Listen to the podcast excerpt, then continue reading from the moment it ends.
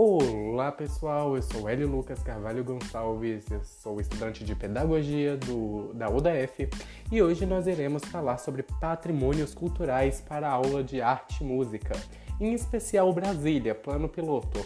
Como ela virou um patrimônio cultural, o que ela tem de tão interessante? Vem descobrir comigo, chama a vinheta.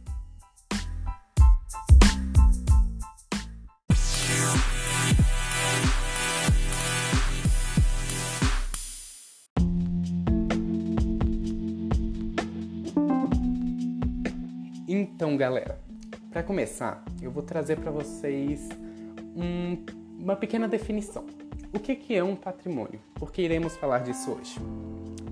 Então, o patrimônio é qualquer coisa que tenha uma importância histórica e cultural para um povo. Qualquer coisa que demonstre é, nossa história, que nos traga memórias, nos traga vivências, nos traga conscientizações, qualquer coisa que nos marque quanto sociedade. Isso pode estar apresentada de várias formas. Exemplo, uma arquitetura, tanto de uma cidade quanto de um determinado monumento. É, mas não só uma arquitetura, podem ser festas, danças, músicas, artes e até mesmo culinárias. Dentro deste aspecto, nós podemos dividir o, os patrimônios em dois grupos: materiais e imateriais. É, como o próprio nome diz, os materiais são algo, são coisas tangíveis, coisas que a gente consegue pegar. É, vou dar um exemplo. Monumentos, museus, igrejas, são todos bem patrimônios culturais é, que são, podem ser tocados. Enquanto isso, nós temos os imateriais, que não podem ser tocados. Então, são costumes, culturas e etc. Dentro dessa parte, eu vou trazer para vocês um exemplo de um patrimônio cultural, o Plano Piloto. É Brasília DF, né? E o que, que nós podemos falar? Por onde começamos? É, o Plano Piloto ele foi construído e hoje é a capital do Brasil. É, ele fica localizado, a cidade fica localizada no meio do nosso país e é a terceira capital que o Brasil já teve, depois de Salvador e Rio de Janeiro.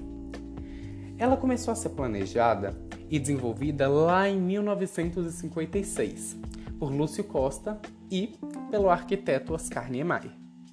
Foi inaugurada dia 20, no dia 21 de abril de 1960 pelo então presidente da época, Juscelino Kubitschek, que estava fazendo no momento é, de seu mandato aquela grande revolução que foi fazer o, o país evoluir 50 anos em 5.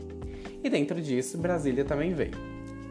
É, dentro da sua construção, ela pegou pessoas de todo o país, tanto que hoje é um local que facilmente você encontra alguém que tem descendentes do norte, nordeste, sul, de todas as partes. É, e eles são até hoje chamados candangos, né, galera? Brasília é considerada um patrimônio histórico e cultural pela Unesco desde 7 de dezembro de 1987. Em resumo, por conta da sua arquitetura e urbanismo, mas vem muito além disso. O relatório defende que a proteção da cidade deve ser por ela ser uma cidade única, moderna e singular construída do nada no século XX.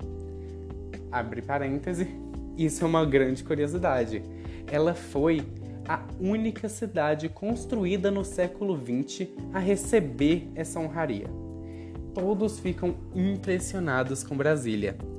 É, dentro disso, podemos lembrar que Brasília é a única cidade que tem um formato de, alguns dizem ser avião, outros uma libélula, o que faz a questão é que a arquitetura do local é algo jamais vista.